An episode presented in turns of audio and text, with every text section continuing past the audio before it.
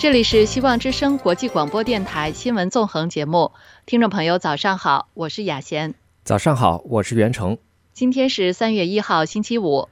接下来的主要新闻提要：美国国会批准临时措施，避免政府关门。川普、拜登同时造访德州边境，两人各自发表演说。G20 财长会议没有达成共识，各国对以巴和俄乌战争意见分歧。美国通胀持续放缓。美联储官员透露，今年夏天有望降息。下面首先请听环球要闻。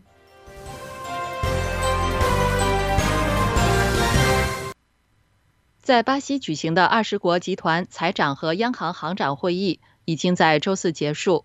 由于各国对加沙和乌克兰战争立场分歧，这次会议并未达成联合声明。地主国巴西也以摘要来替代联合公报。巴西财政部长哈达德周四告诉媒体，因本周的二十国集团外长会议缺乏共识，影响了财长会谈，破坏了各国想达成联合声明的努力。知情人士透露，二十国集团官员为了联合公报中如何描述加沙和乌克兰战争彻夜辩论，直到会议结束前的几个小时，俄罗斯还在与西方主要国家在有关战争的措辞上相持不下。巴西官员则试图将这次会议的重点放在经济合作上，以对付气候变迁和贫穷问题。但德国等方仍主张需要在联合声明中提到乌克兰和加沙战争，导致联合声明并未成型。由于担心中国制造的起重机可能被用于间谍活动和网络攻击，澳洲参议员和智库专家本周敦促堪培拉当局效仿美国。更换澳洲港口使用的中国制造的起重机。日前，美国安全部门负责人对中共国企上海振华重工制造的起重机敲响了警钟，因为这家企业为悉尼、墨尔本、布里斯班和弗里曼特尔的港口提供机械设备。美国副国家安全顾问纽伯格上周公布一项针对港口运营商的严厉的网络安全新规定，以取代中国制造的起重机。美国海岸警卫队网络司令部少将约翰·范恩说：“中国制造的起重机约占美国使用起重机的百分之八十，而澳洲港口最近安装了几台上海振华重工制造的起重机。这也促使反对党内政事务发言人帕特森发出警告说：澳洲绝不能让外国专制国家通过使用高风险的供应商来获得我们港口运作的技术。”近日。中共海警船再次驶入临近越南的万安滩附近，越南外交部周四对此发表声明反对，指出这些侵犯越南海域主权等权利的作为，越南将坚持以符合国际法的和平方式维护合法正当的海上权益。上周，中共编号五九零一号的海警船再次出没在位于越南东南方的万安滩附近进行巡逻。越南当局派出二六一号渔政船前往跟踪监看，中共海警船在这一区域航行了几个小时后才离去。越南外交部发言人范秋恒在周四举行的例行记者会上说，越南对万安滩的立场是一贯的，表达万安滩是越南大陆架的一部分，且在符合一九八二年联合国海洋法公约的基础上确立。范秋恒说。越南将坚决反对所有侵犯越南海域主权、主权权利和管辖权的行为。重申，越南会坚持以符合国际法的和平方式维护正当的海上权益。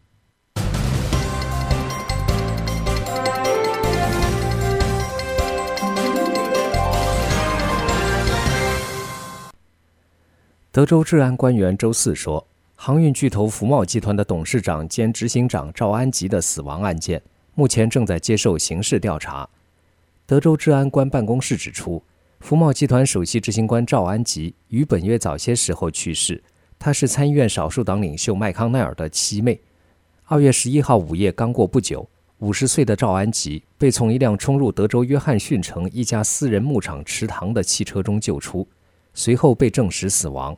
案发地点距离奥斯汀大约四十英里。布兰科县治安官办公室。周四在给德州总检察长帕克斯顿的信中写道：“这起事件不是一起典型的意外事故。”信中说：“尽管初步调查表明这是一起不幸的事故，但治安官办公室仍然把这起事故作为刑事案件进行调查，直到有足够证据排除犯罪活动。”国防部长奥斯汀由于今年稍早因治疗癌症的并发症住院，没有及时向白宫通报，周四遭到两党国会议员在听证会上大力批评。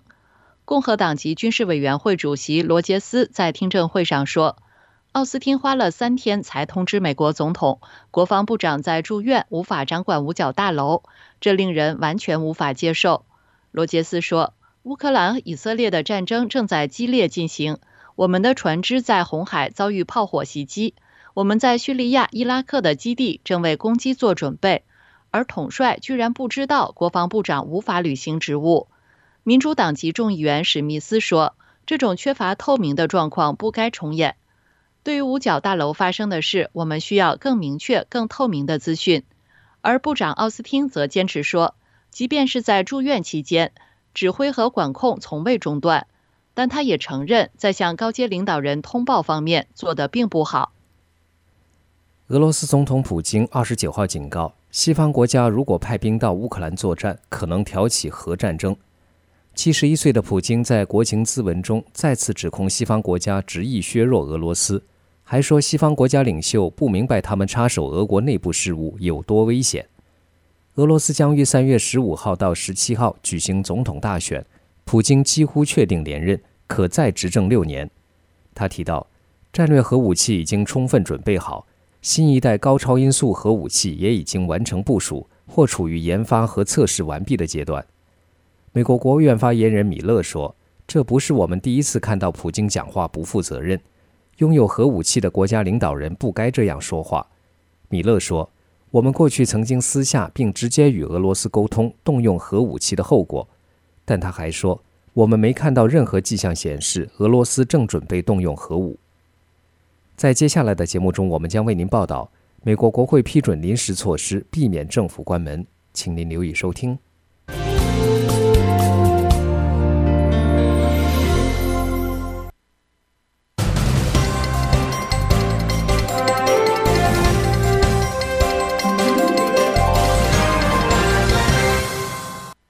您正在收听希望之声国际广播电台，我是雅贤，我是袁成。下面来关注一组科技新闻。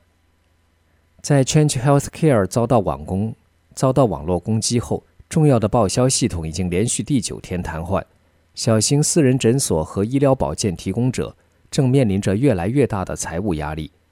Change Healthcare 是一款提供支付和收入周期的管理工具。有助于促进提供商和大多数主要保险公司之间的交易。他的母公司联合健康集团于二月二十一号发现，一名网络威胁行为者侵入了公司部门的部分信息技术网络。它的后果已经引起整个美国医疗保健系统的连锁反应。停电导致医生们无法检查患者接受治疗的资格，或者以电子方式配药。同时，医疗服务提供者无法从保险公司获得报销。联合健康集团表示，正在同执法部门和谷歌旗下的第三方顾问以及安诺以及网络安全软件供应商合作评估这次违规行为。苹果公司周四说，正在扩大其自助维修计划，将搭载最新 M3 芯片的 MacBook Pro 和 iMac 机型纳入其中。苹果在2021年宣布了这一计划，允许消费者通过访问公司的手册。和合法的 Apple 零件来修复自己的设备，对于维修权倡导者来说，这是一个巨大的胜利。他们希望更容易获得公司的真实零件和说明。客户可以通过 Apple 的自助维修在线商店购买零件。该计划涵盖了苹果的 iPhone 和 Mac 的早期型号，但这次扩展将涵盖使用十月份宣布的 M3 芯片的 iMac 和 MacBook Pro 型号。苹果新闻稿中说。维修计划有助于延长设备的使用寿命，这对用户和环境都有好处。二月二十九号，加州阿列夫航空公司开发的同名飞天车在巴塞罗那全球移动通讯大会上亮相。阿列夫希望生产可以在地面行驶，也可以在空中飞行的汽车。阿列夫航空本次打造了两辆飞天车的初步原型，每辆车可以搭载两人。目标是地面里程数可以达到三百二十公里，以及飞行里程数三百二十公里，有望二零二五年年底前开始生产。阿列夫航空预估飞天车初次问世价格将在三十万美元左右。不过，他们希望量产后能把价格降到接近一般轿车的水准。阿列夫航空认为，飞天车是缓解交通瓶颈路段的解决方案。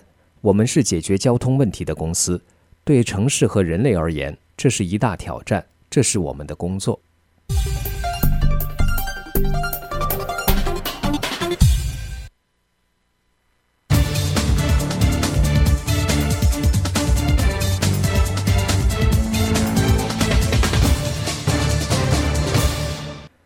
您正在收听《希望之声》国际广播电台，我是袁成，我是雅贤。下面来关注今天的焦点新闻。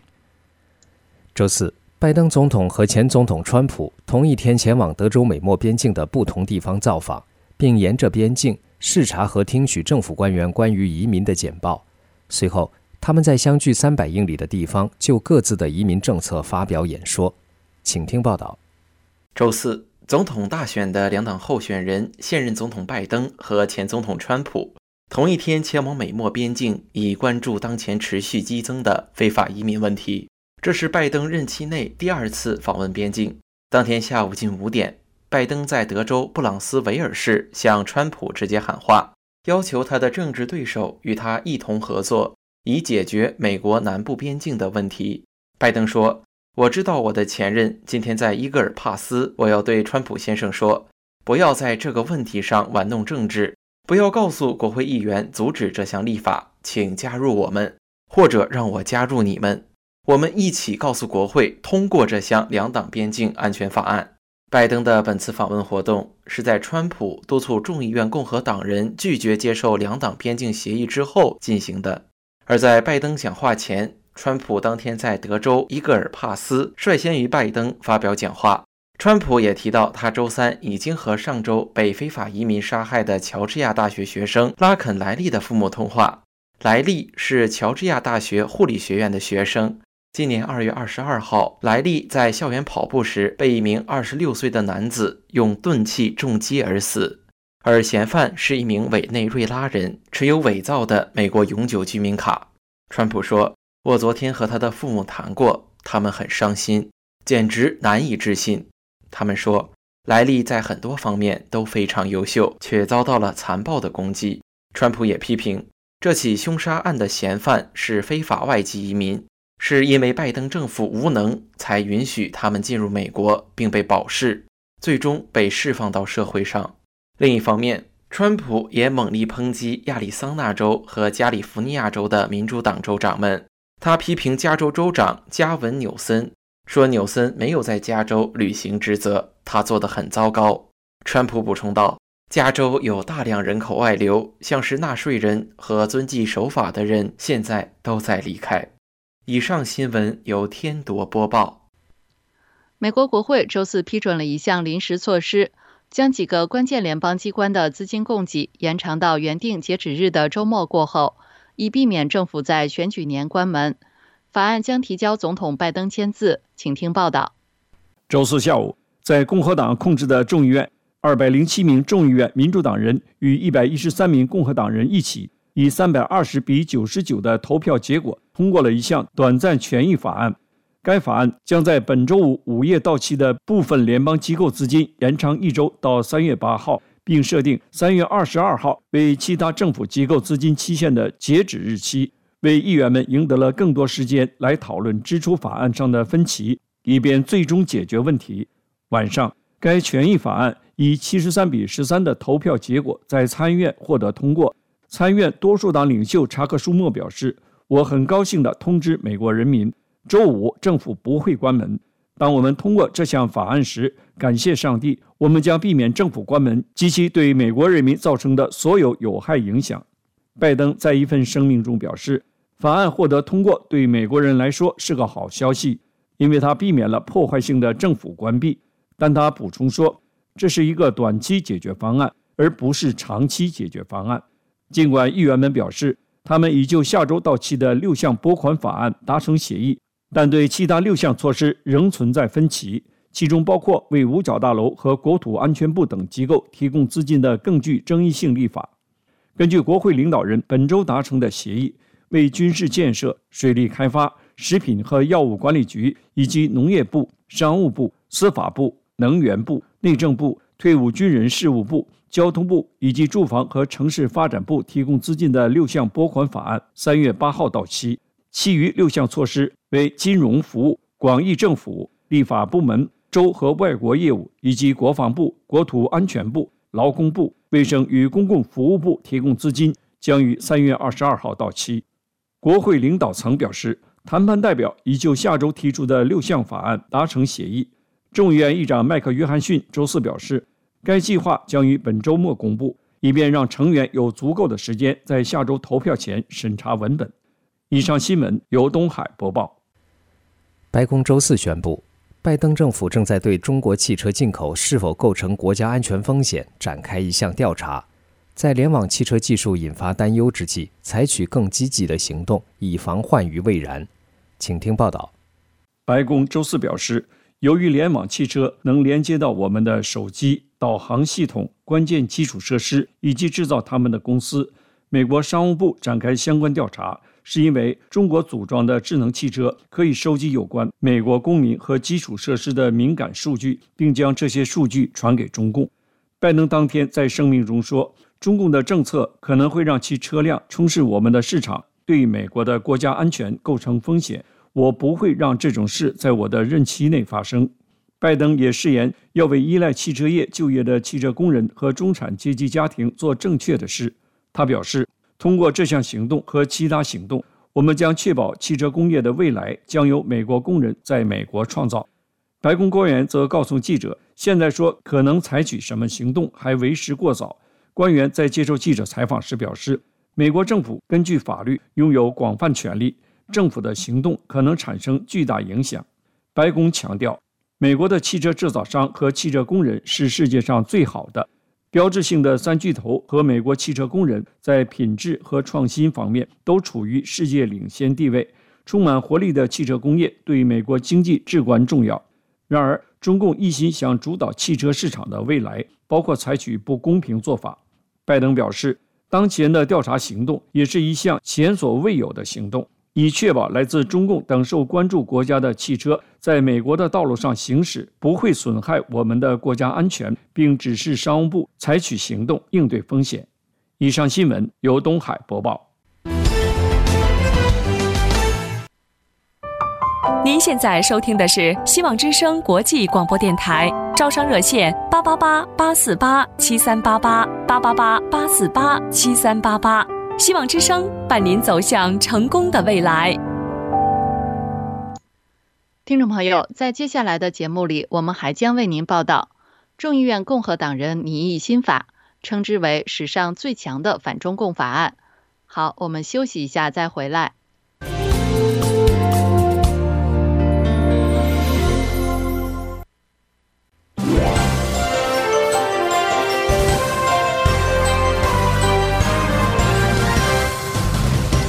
这里是希望之声国际广播电台新闻纵横节目，听众朋友好，我是袁成。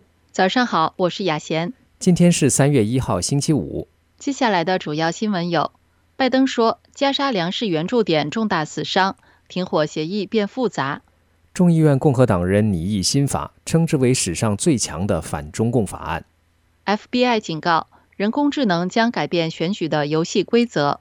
德州逮捕非法移民的新法遭联邦法官暂时阻止。首先，请听环球要闻。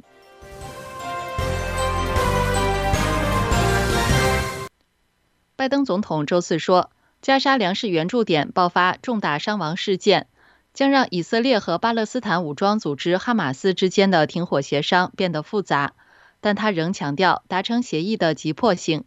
拜登还说。双方不太可能如他先前认为的，可以在三月四号以前停火。他强调，他仍希望达成停火六周的协议，以换得哈马斯释放人质。加沙卫生部周四说，以色列军队稍早向混乱中争抢粮食援助的巴勒斯坦人开火，有超过一百人死亡。一名以色列官员说，当时发生两起事件，一个是有几十人在拿取卡车上的援助物资时。因遭踩踏或被车碾过而丧命或受伤。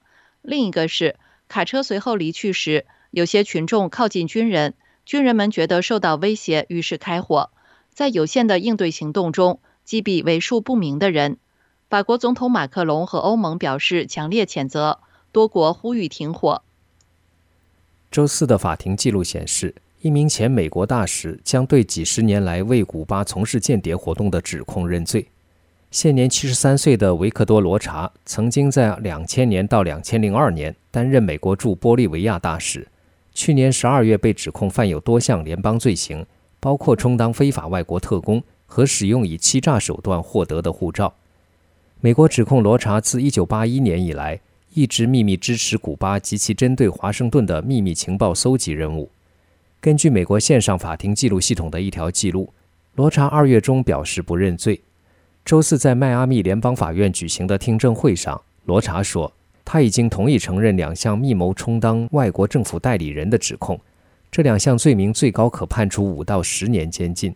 这起案件定于四月十二号宣判。阿拉巴马州共和党领导的立法机构周四通过了一项旨在保护试管婴儿行业的法案。此前，该州最高法院裁定冷冻胚胎应被视为儿童。该州至少三家医疗服务提供者不得不终止这一生殖医疗程序。共和党籍州长艾维已经说，他将支持这项新立法。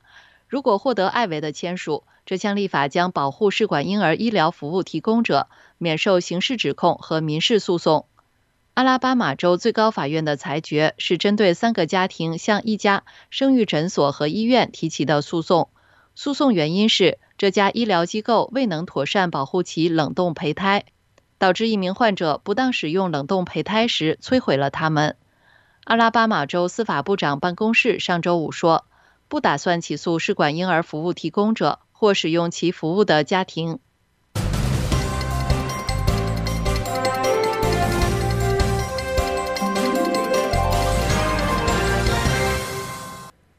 二零二零年初，新冠疫情在中国大爆发，中共坚持动态清零。二零二二年底，突然又无预警、无预案的解除封控，导致疫情井喷式的爆发。近日，湖南长沙的陈先生对大纪元披露。他的一个朋友在当地医院当领导，亲口对他说：“政府要求全国的卫生部门销毁一切跟新冠相关的资料，包括抗疫整个过程的信息、打新冠疫苗的资料，所有的资料全部都要销毁，一点都不能留。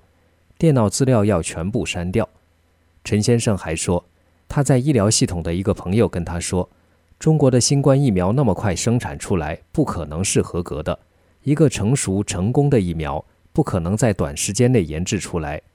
陈先生认为，他们打的疫苗都是假的，都有副作用。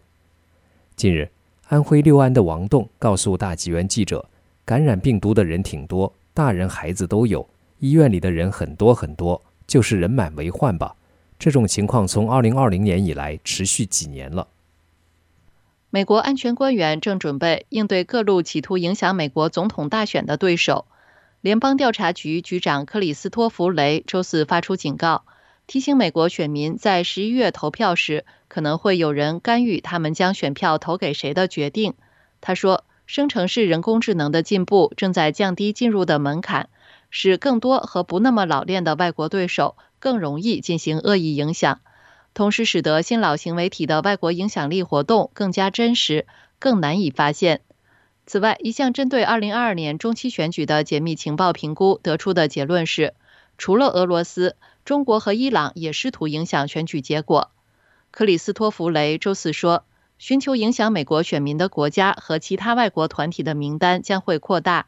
美国还指出，不仅古巴、委内瑞拉和黎巴嫩真主党等其他美国的对手试图影响选举，土耳其和沙特阿拉伯等盟友也是如此。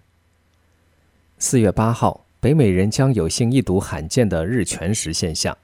届时，月亮将经过太阳前面，阻挡所有直射阳光，把白天变成黎明或黄昏，甚至黑夜一样。天空中将只看到一轮日冕。此外，在日全食期间，还可以看到一颗明亮的彗星。美国大部分地区至少都会看到这次部分日食。达拉斯和克利夫兰等主要城市将看到日全食。对纽约州来说，这次日全食是九十九年一遇。达美航空趁机推出航班，当天将带乘客沿着此次大日食带一路尽情观星。跟2017年8月21号的日全食不同，今年的美国大全，今年美国大日食的月球影，诶，今年美国大日食的月球阴影更大，因为距离，因为月球离地球更近，因此这次日全食持续时间更长。下一次美国本土可见的日全食要等到2044年8月23号。在接下来的节目中，我们将为您报道众议院共和党人拟议新法，称之为史上最强的反中共法案。欢迎您继续收听。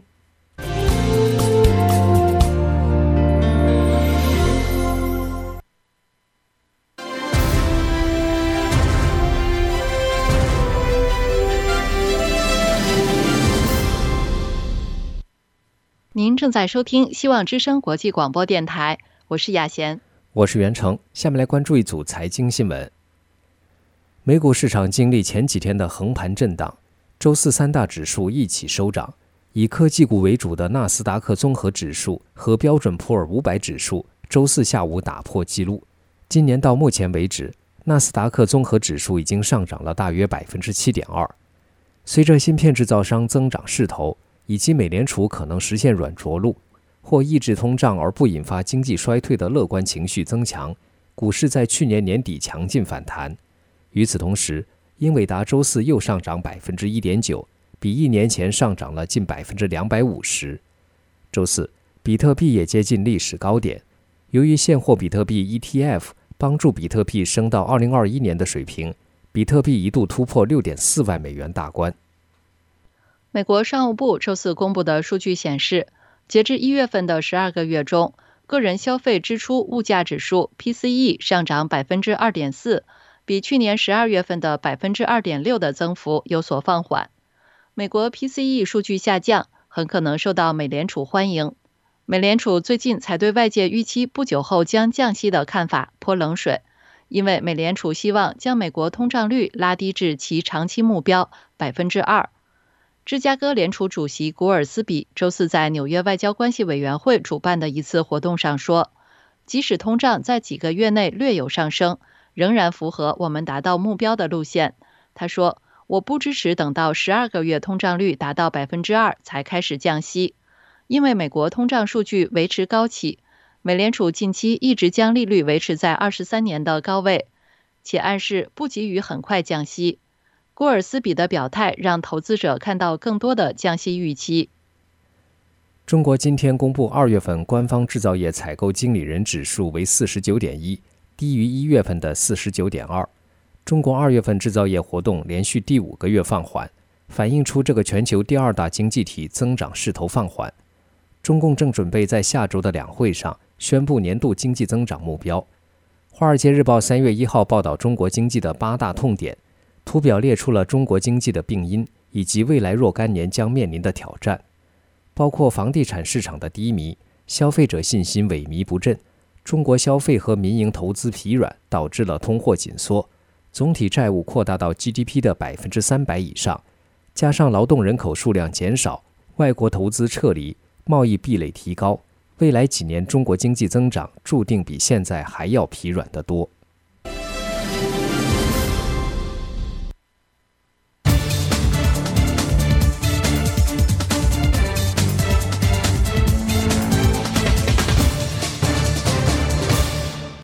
您正在收听希望之声国际广播电台，我是袁成，我是雅贤。下面来关注今天的焦点新闻。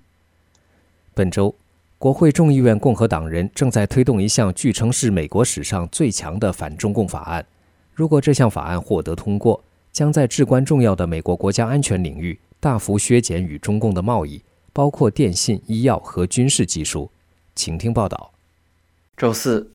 国会众议院共和党研究委员会主席凯文·赫恩说：“我们必须像对待威胁一样对待中国共产党，利用我们所掌握的一切工具来打击他们对我们学校和政府的影响。”根据福克斯新闻数字频道指出，众议院共和党人准备公布一项他们称之为美国史上最强的反中共法案。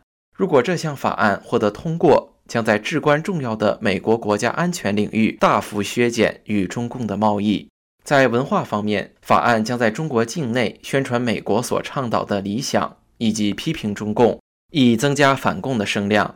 赫恩对福克斯新闻数字频道说：“这项法案全面有力地针对中共，把美国的安全和经济保障放在首位。这是国会有史以来针对中共的最强立法，也是有充分理由的。”共和党研究委员会国家安全与外交政策工作小组主席南卡罗来纳州众议员乔威尔逊对媒体说：“习近平在中国推行的中共独裁政治正威胁着全球安全，危及我们的盟友，并在摧毁中国人民的未来。不过，据悉，这项法案不会完全切断美中贸易。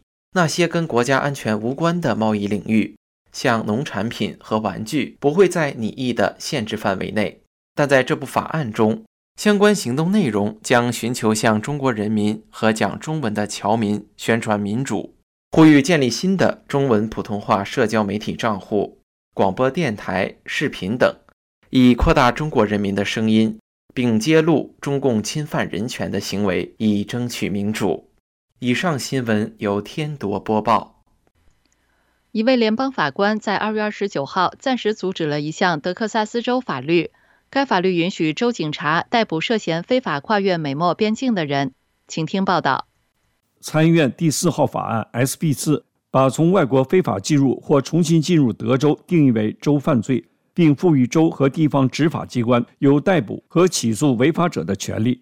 法案也允许州法官下令将个人驱逐出境，拒绝服从者可被判处最高二十年徒刑。这项法案于去年十二月份由州长格雷格·阿伯特签署。原定于三月五号生效，然而，美国地区法官大卫·以斯拉二月二十九号裁定，该法违反了美国宪法的至高无上条款。该条款赋予联邦政府在移民事务上的唯一权利。法官还驳回了德州根据宪法第四条提出的其受到侵犯的主张。今年，德州与拜登政府在谁能巡逻与墨西哥的边境以及如何巡逻的问题上关系一直很紧张。其他一些共和党州长表示支持阿伯特，因为他坚信联邦政府在执行移民法方面做得不够。二月初，几位州长访问了德州的美墨边境，声援阿伯特为边境安全所做的努力。一些州长还承诺派遣国民警卫队人员前往协助。这位德州州长在一份声明中再次表示，拜登总统拒绝确保我们南部边境的安全，抛弃了保护美国人的宪法职责。他补充说。在拜登政府执政期间，非法移民的记录已被打破。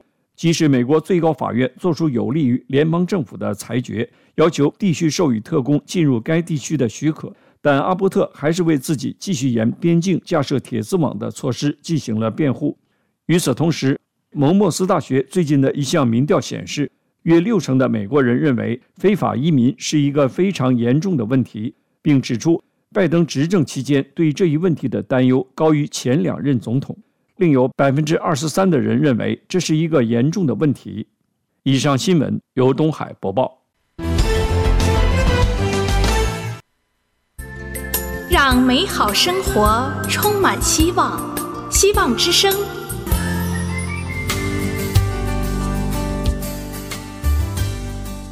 听众朋友，今天的新闻纵横就为您播报到这里。告诉听众朋友一个消息：希望之声春季台湾环岛游已经可以开始报名了。您有没有过在春天去台湾旅行呢？三月的台湾，樱花盛开，鸟语花香，有山有水，从城市到湖海，中华人文最浓厚的地方，美味小吃更是让人流连忘返。台北、花莲、泰鲁阁、原住民、台东、高雄、阿里山、日月潭，精品小团。希望之声向您推荐三月二十四号到三十一号八天环岛游，不拼团不购物，高品质服务。咨询热线：八五五九五五五二二七，八五五九五五五二二七。希望之声还有更多旅行路，希望之声还有更多旅游线路，欢迎咨询。